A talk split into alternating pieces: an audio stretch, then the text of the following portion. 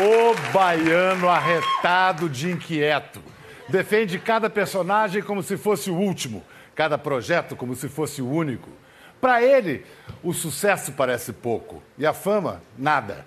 O brilho da carreira de ator não lhe basta. Assim como não lhe basta ter convicções, quer engajar-se a causas. Se é para cantar, por exemplo, ou reencarna Renato Russo, ou encaram a salsa matadora de Cheo Feliciano. Como agora, senhoras e senhores, desfrutem El Raton com Wagner Moura.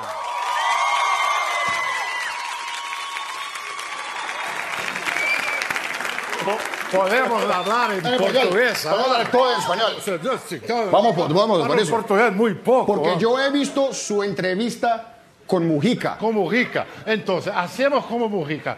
Yo hablo en portugués, eh, usted contesta, contesta contesta español. en, en- en Vamos por español, eso. en castellano, como quiera, senhor.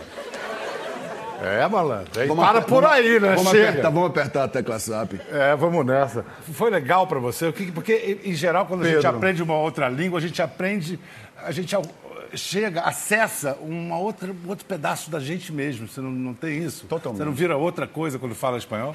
Vira outra coisa. Para o ator é dificílimo. Para mim foi muito difícil, porque eu não falava espanhol antes de fazer a série, então eu tive que aprender a língua para fazer um personagem. Então foi a coisa mais difícil que eu já E fiz. quanto como- tempo você tinha pra fazer isso? Olha, eu tinha cinco, seis meses, mas aí eu tentei adiantar o processo aqui no Brasil, mas eu fui para a Colômbia sozinho, por minha conta, e fiquei estudando espanhol lá. Agora, de fato, a língua espanhola me deu um sentimento de pertencimento a uma cultura que, da qual nós fazemos parte, eh, como latinos, A gente finge que não. e a gente finge que não, cara. E a gente fica muito. é, é, porque falamos português, porque somos esse país gigante que consome sua própria cultura. Então ficamos muito. E eu me senti pela primeira vez fazendo aquela série que falava de assuntos que tem a ver com todos nós, né? O narcotráfico e tudo, mas contracenando com atores de todos os países, é, me sentindo latino-americano. Rolou a sabe? tal da latinidade. Foi, foi Porque quando você falou do Mujica, quando eu entrevistei também, ele nos deu bem essa dimensão de que vocês têm que entender que quando o Brasil fica resfriado, quem tem febre é o Uruguai, a Argentina, a Colômbia. É um continente É que um depende gigante, da é. gente se resolver, né? Mas a gente dá trabalho pro continente. puxado. Tá puxado o negócio. A gente vai chegar lá. Só para terminar esse assunto, a sua interpretação de Pablo Escobar foi uma coisa física. Quantos quilos você engordou? 20 quilos. 20, dos Perdeu quais ainda tudo? não me livrei. Ah, de quantos você já se livrou? Eu, quando acabou, eu fiz uma dieta, uma super dieta, porque não- eu não queria me livrar não só... Queria me livrar da barriga, mas também eu queria tirar aquela energia, porque o, o nosso trabalho, o trabalho dos atores, ele se dá no nosso corpo, né? Ele acontece no corpo da gente. Não só o fato de ganhar peso, perder, mas aquela energia que você conjura ali, ela fica ali em você. Então, eu fiz um- um- uma dieta, uma super dieta vegana, sem comer carne. Então, eu, eu consegui perder um desses 20, consegui perder uns 13 ou 14, dos quais já retomei Então tá, tá devendo, tá devendo. 5 ou 6. A outra coisa de composição física que me chamava a atenção no Pablo era o queixo. É. Como é que é? É porque eles, quando tem um pessoal do que os campesinos, assim, que eles, ele- eles falam realmente que eles, um pouco assim, com, quando falam com a boca um pouco hacia, hacia a frente. Aí fica uma coisa assim meio. Agora Depois com a porra, meio poderoso evidente." chefão, isso, já fizeram. E, aliás, eu ia te perguntar isso, dos atores assim do cinema internacional que te inspiraram, Marlon Brando foi um deles? Ah, Brando é um de- determinou o, nosso, o, que, o que se entende hoje por atuação, foi no cinema, é determinado por. muito era o teu por- por grande, trabalho assim, dele. o, deusão? Não, o meu Deus é um cara que agora acabou de se aposentar, Daniel Day-Lewis. Falou assim, e eu adoro gente que chega uma hora e fala assim, deu pra mim, agora eu vou... Ele faz sapato, né, na Irlanda, não sei o que lá. Se Assustador. aposentou. É daqueles é- atores que dá medo, É, dá medo de ver. aí é- Agora, ele é um ator de tipos. E eu sei que quando você foi cadastrado, né, tem cadastro de ator na TV Globo, aqui na TV Globo, botaram lá, ator de tipos. Você, como é que você reagiu? Você e Lázaro? Eu e Lázaro, fomos lá, e não, foi engraçado É tipo ator, né? A gente, a gente foi fazer o cadastro, e aí a moça do cadastro saiu, e Lázaro foi lá e mexeu na, na ficha para ver, pra ver, pra ver como é que a gente estava. Então tinha assim, categoria estrela, protagonista, secundário, secundário do secundário, não sei o que lá, e tipos. Aí a gente aí tinha um X assim nas, nas fotos da gente, tipos. Mas eu acho também que era uma época em que os nordestinos ainda estavam muito. é, Eram tipos. Eram tipos. Eram muito retratados na teledramaturgia como tipos, de uma forma muito caricata. Eu acho que isso foi melhorando muito com No caso últimos- do Lázaro, soma-se a nordestino e negro. E negro, é. é. Mas isso melhorou muito, eu acho. Não está o ideal. Isso né? a gente está falando de que ano? A gente está 15 falando de atrás? 99, de É, 2000. mais, é. 18, quase 20 anos atrás. Quase 20 anos. Mudou muito, né? Mudou muito. Mudou para melhor, né, Para Val? melhor, para melhor. É bom a gente olhar para trás para o Brasil e ver coisas que melhoraram. Melhoraram, melhoraram. É, isso, Com foi, certeza, isso foi uma né? coisa que melhorou. O que o Lazinho Tem faz que com- segurar isso, né? Porque é sempre, sempre o que melhora, há sempre a tendência também a dizer, o negócio andar para trás também. É, mas certas coisas, quando se chega a um lugar, não se volta mais, eu presumo. Quer dizer, eu, eu acho. Mentalidade. A mentalidade, quando muda, É bom estar vigilante, né? É bom estar vigiando. É o preço da, da- da liberdade, né? A eterna vigilância. slogan da UDN. Vem cá, quando você decidiu. É, slogan da UDN. o preço da liberdade é a eterna Eu vigilância. achava que era um filósofo. Você vê? Não, deve ser. Aí a UDN pegou Plínio. emprestado. Filó, filósofo da fascista. Não, porque é prende de razão, mas vira slogan político, caramba, já É. envelhece. Quando você resolveu ser, ser ator, o teu pai reagiu como? Sargento da aeronáutica. Meu pai era sargento. Mas meu pai, cara, assim, ele era um homem muito doce. Ele não correspondia ao perfil clássico do militar duro. Ele era um homem muito doce, um nordestino que saiu ali no pau de arara, fez o périplo dos nordestinos, né? Veio para o Rio Faz para quanto tempo que ele morreu? Ele morreu em 2011. Ele foi para o Rio de Janeiro para fazer esses trabalhos que geralmente os nordestinos pobres fazem quando vêm para cá, lavar prato, ser porteiro e tal. E ele conseguiu entrar nas Forças Armadas e, ent- e era sargento, se, se entrou para a reserva como, como sargento. Mas ele sempre foi um homem muito ligado à literatura, ele gostava muito de ler, eh, tinha um, um- um- enfim... um- Você, uma foi esse o exemplo que Agora, você seguiu para virar leitor? foi, foi. E eu, e eu, eu, mas ah, eu me bato muito com isso com os meus filhos, assim, porque eu gosto muito de ler, tem muito livro na minha casa, mas eles ainda não embalaram, talvez por essa coisa da tecnologia. É muita competição pro É muita né? competição, cara. Mas, mas tem aquela coisa insubstituível. Eu- Agora, eu tenho. Mas será que é pra gente, né? Que, será que nós que somos saudosistas do formato livro, Eu, eu não sei, eu tenho três até agora. Uma é uma leitora voraz. E eu não sei porquê. O outro nem tanto. Eu também não sei porquê. E o outro está caminhando para ser leitor. Agora, é personalidade. É. Mas Mudou? for- Você tem três também. Tenho três também, três meninos. Só vo- voltando ao negócio do meu pai. Mas quando Vai. eu resolvi ser, eh, que eu queria ser ator, e eu não resolvi, eu não joguei isso na- no colo dele de uma vez, porque o meu pai se esforçou muito. porque Quando ele fez esse périplo todo, a gente não tinha dinheiro, então ele se esforçou muito para que eu estudasse. Para que eu, eu e minha irmã fôssemos à escola e, e- e- e tal. Então eu me sentia assim muito. Imagine, você querer ser ator em Salvador nos anos 90, eu me sentia muito assim, porra, eu vou dar um desgosto muito grande para esse homem, né? E, E foi por isso que na hora de escolher. eu escolhi jornalismo. Porque, que já não era. Essas Como se coisas, jornalismo né? fosse a profissão segura, né? Mas comparado Mas com a fama da, pô, ca- cara, da- da- da- do ofício de ator, sem dúvida. Mas, pô, e ele, mas ele sempre foi muito. E ele viveu para para ver que, o, que era uma coisa. Que o, que o teatro e, e o trabalho de ator eram coisas que me completavam, que me faziam bem. E morreu completamente conciliado com, esse, com essa ideia. A gente vai falar do sertão daqui a pouco, do, do sertão de sua infância e adolescência. Mas você também foi, foi uma, uma primeira, um início de vida muito sem raízes, né? Cada hora num lugar. É, porque meu, como meu pai era militar, ele era Pois transferido. é. Então a gente morou aqui no, lá no Rio, em, em Marechal Hermes. Eu fui alfabetizado lá.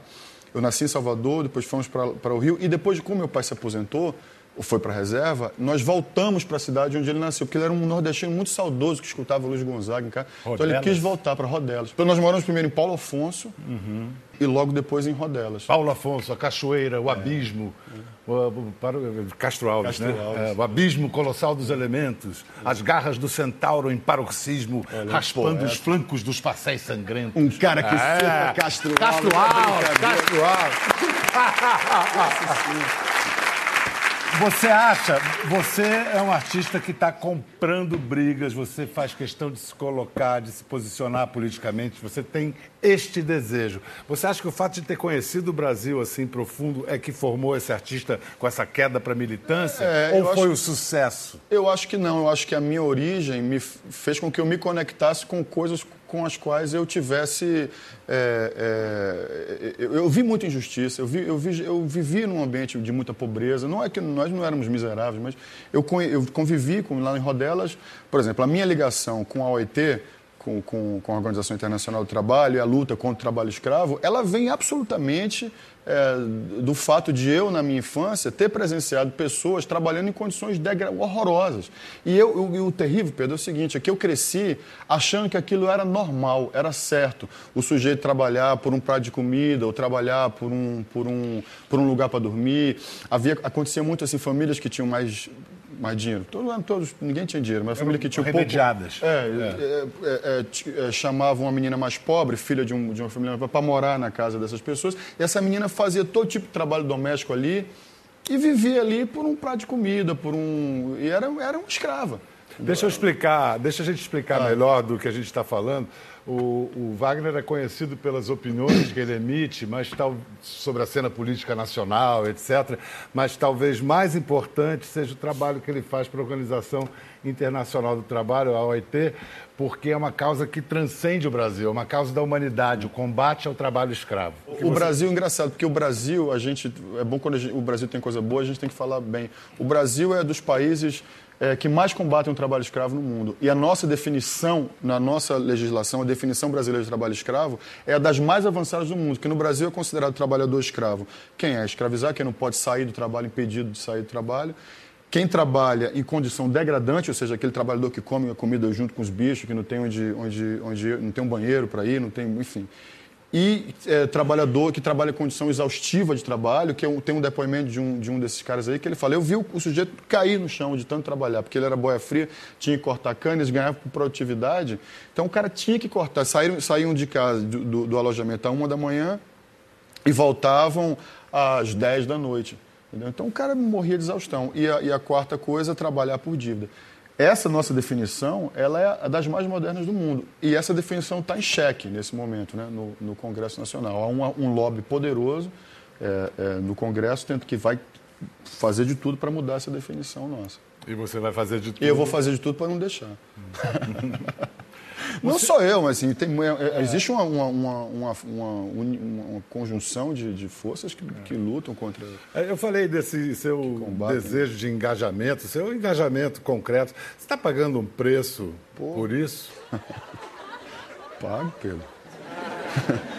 pago mesmo, pago mesmo, pago um como preço. artista, Mas eu vou te dizer pessoa... uma coisa, como artista, como pessoa, como tudo, assim, porque é, o, o, a gente vive num, num, num, momento de polarização política muito grande, né? Geralmente a inteligência vive na zona cinza, né? Entre, entre o preto e o branco. Porém, é um momento, esse momento de polarização, eles vêm... A zona cinza está um deserto, tá um deserto no Brasil. Está é, é, é. tá um, tá um, tá um deserto. É, é mas a polarização acontece em momentos ruins como, como esse que a gente está vivendo. Uhum. A zona cinza surge quando as coisas estão né, é, é, melhores. Agora, eu me posiciono porque é, eu, eu, sinto que a gente também está vivendo a história agora nesse momento, com tudo. A história está acontecendo né, nesse momento. E eu, mas eu banco a minha opinião. Eu aguento o tranco. Eu acho também, eu, eu, é importante que eu, que eu diga isso aqui, porque eu acho que existe também uma cobrança muito grande. Eu, a polarização, ela traz tudo que existe de ruim é, na direita quanto na esquerda. Na esquerda, o que tem de muito ruim é o negócio da, da patrulha ideológica, né? Você querer que as pessoas se posicionem, coisas que falem. E tem gente que não está afim, que não está preparado para se posicionar, que não sabe bem o que dizer. Então, eu acho que os artistas não deveriam ser cobrados também para ficar falando, qualquer, se dando opinião. Porque tem que Mas dar. Você é cobrado ao contrário, por dar opinião. Eu dou se sou cobrado por dar opinião demais. É.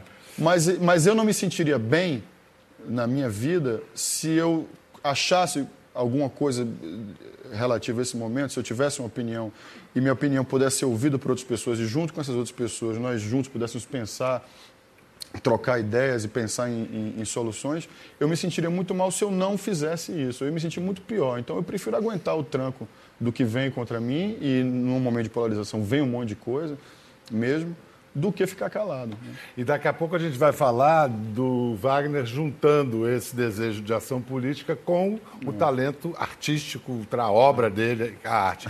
Já, já. Antes eu queria voltar um pouquinho, fazer um rápido timeline da tua carreira. Aí você sai do sertão e parece que é um choque cultural quando você chega na cidade grande, em É, Salvador. porque- O que, que acontece com você? Até você descobrir o teatro também em Salvador. É, eu cheguei da- do, do sertão e fui, e fui- meu pai conseguiu que nós estudássemos numa escola particular. E ele conseguiu uma bolsa para que eu e minha irmã estudássemos lá. E era, era um universo muito diferente do que eu estava acostumado. Eu, eu estudava numa escola que as cabras entravam assim, dentro da sala e tal. Então, foi muito chocante. E a, na cidade, 13, 14 anos, na época que eu fiz uma música que eu vou tocar hoje aqui, é, com a minha banda, é, eu queria ser aceito, eu queria que os outros garotos, eu queria fazer parte de um, de um, de um grupo, de- mas eu era muito diferente, assim, o meu apelido era OVNI na escola, então era... OVNI? Era. Ninguém sabia meu nome. OVNI Moura. Era OVNI.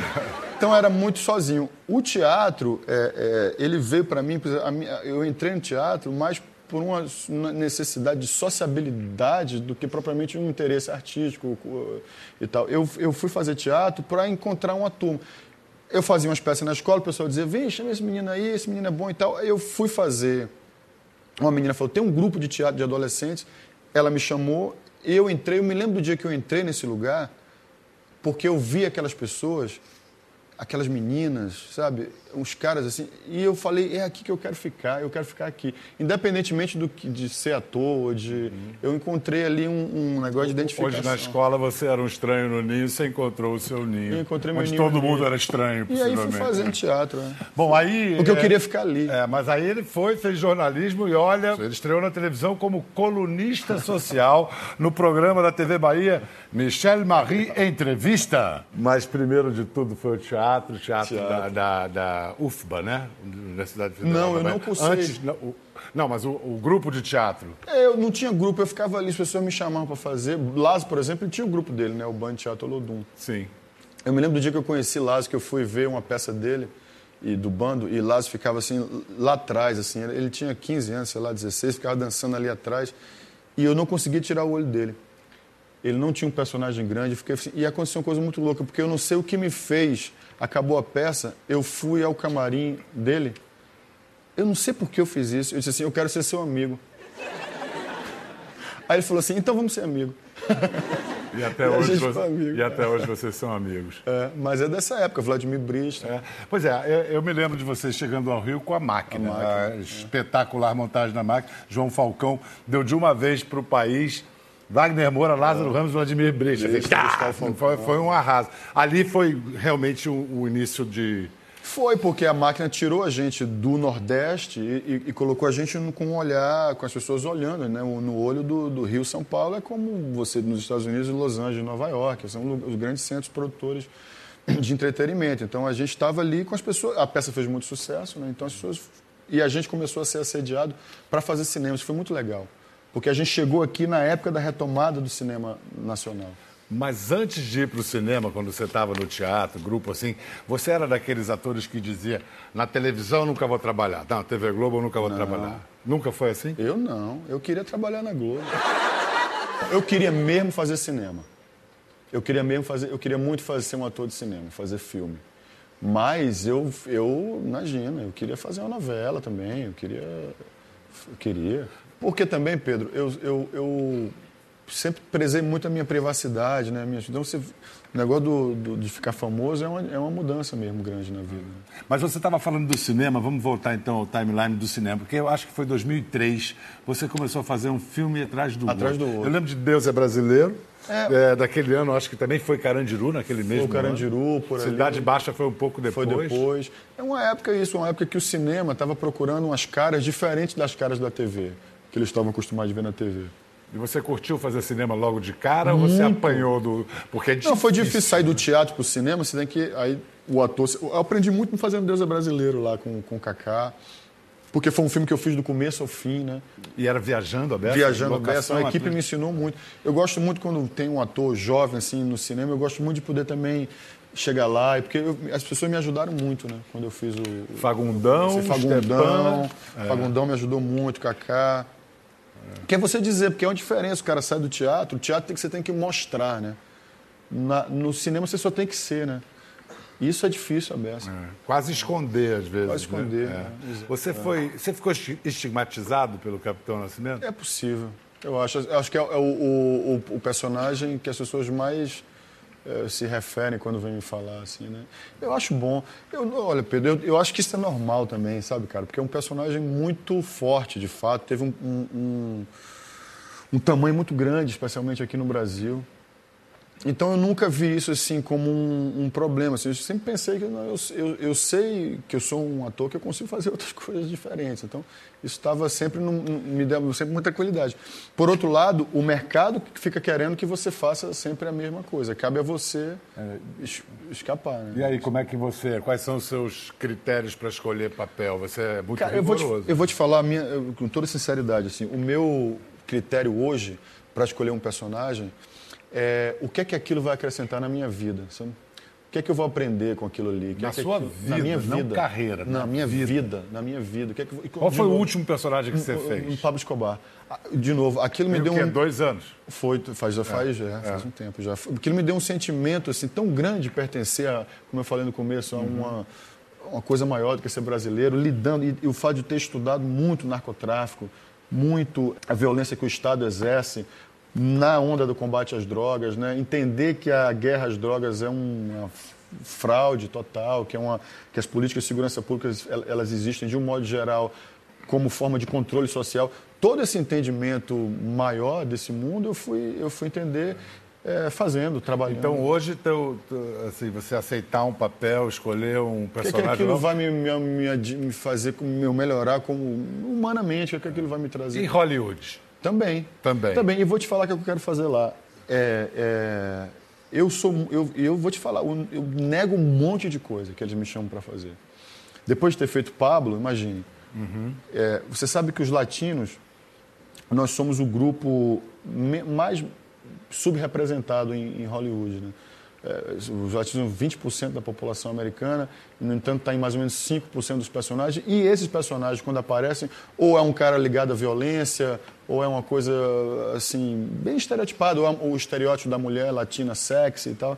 O que eu quero fazer, eu quero produzir o meu próprio conteúdo lá, e eu quero trabalhar personagens latinos que não reforcem o estereótipo. Vamos, Difícil, vamos... né? Difícil. Mas eu vou fazer.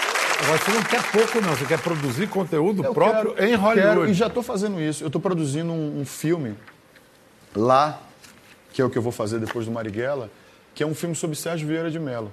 Poxa, eu fui amigo do Sérgio Vieira de Mello. Conheci ele na Bósnia. Olha aí. Ele foi ele que me, é, me acompanhou em Sarajevo, no meio da guerra. Um sujeito é. extraordinário. É. O sujeito que seria certamente o, o próximo secretário-geral da ONU não fosse aquele atentado. É, é um sujeito extraordinário. É um filmaço. É um filmaço. Você já está com... Já estou com... Tenho um roteirista, já tenho, uma, já tenho é, vamos fazer provavelmente na Netflix, temos um diretor e temos um roteirista e estamos começando a, levantar esse filme. Vai, vai, eu vou fazer. Bom, então agora a gente está chegando naquela parte que eu falei, quando o Wagner vai juntar arte, ideologia, história, política, tudo na mesma coisa, estreando na direção de Com cinema, direção. contando a história do guerrilheiro Carlos Marighella. Então, eu posso dizer que a sua principal ocupação hoje, Wagner, é buscar recursos, levantar din-din para dirigir seu primeiro longa-metragem é é sobre a vida de Carlos, de Carlos Marighella. Marighella. E não tem sido fácil, Pedro, porque nesse momento de polarização,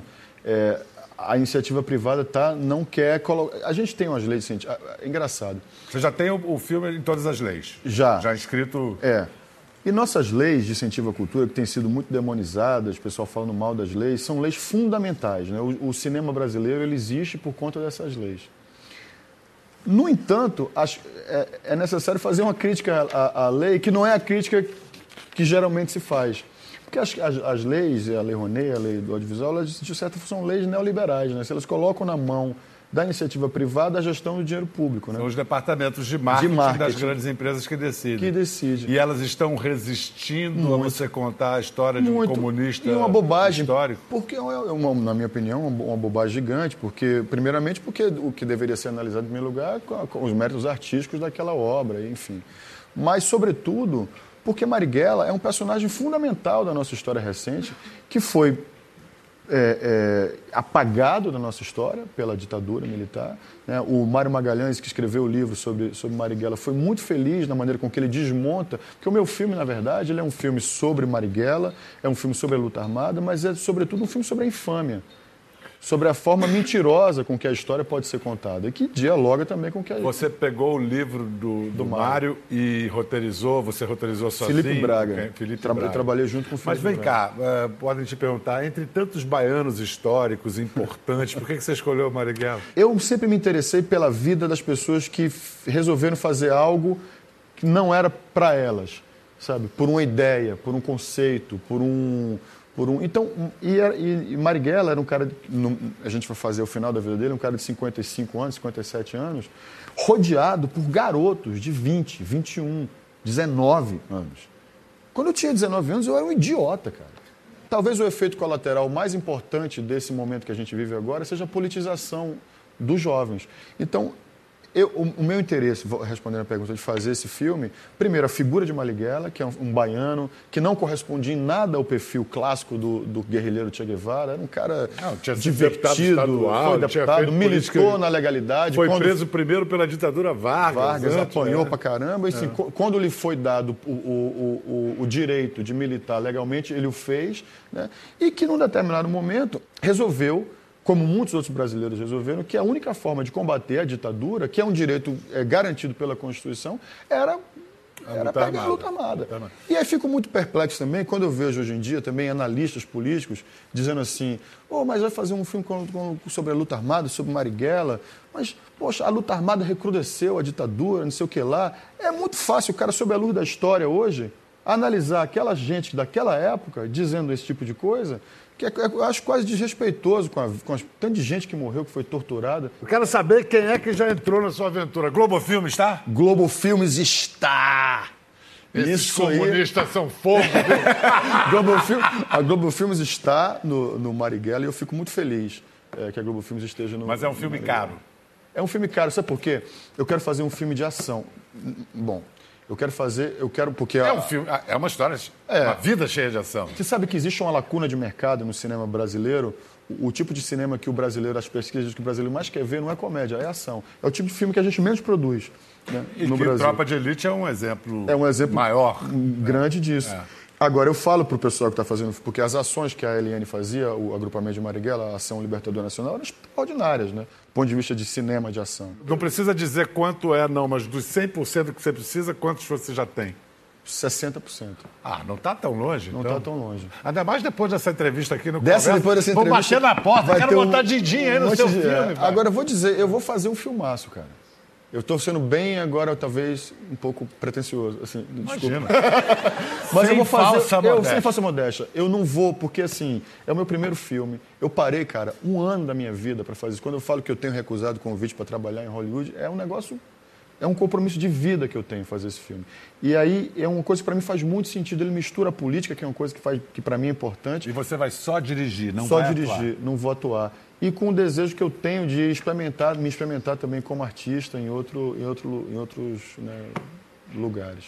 É, Para terminar o assunto política, nessa polarização, nessa brabeira que virou o Brasil, você perdeu amizades?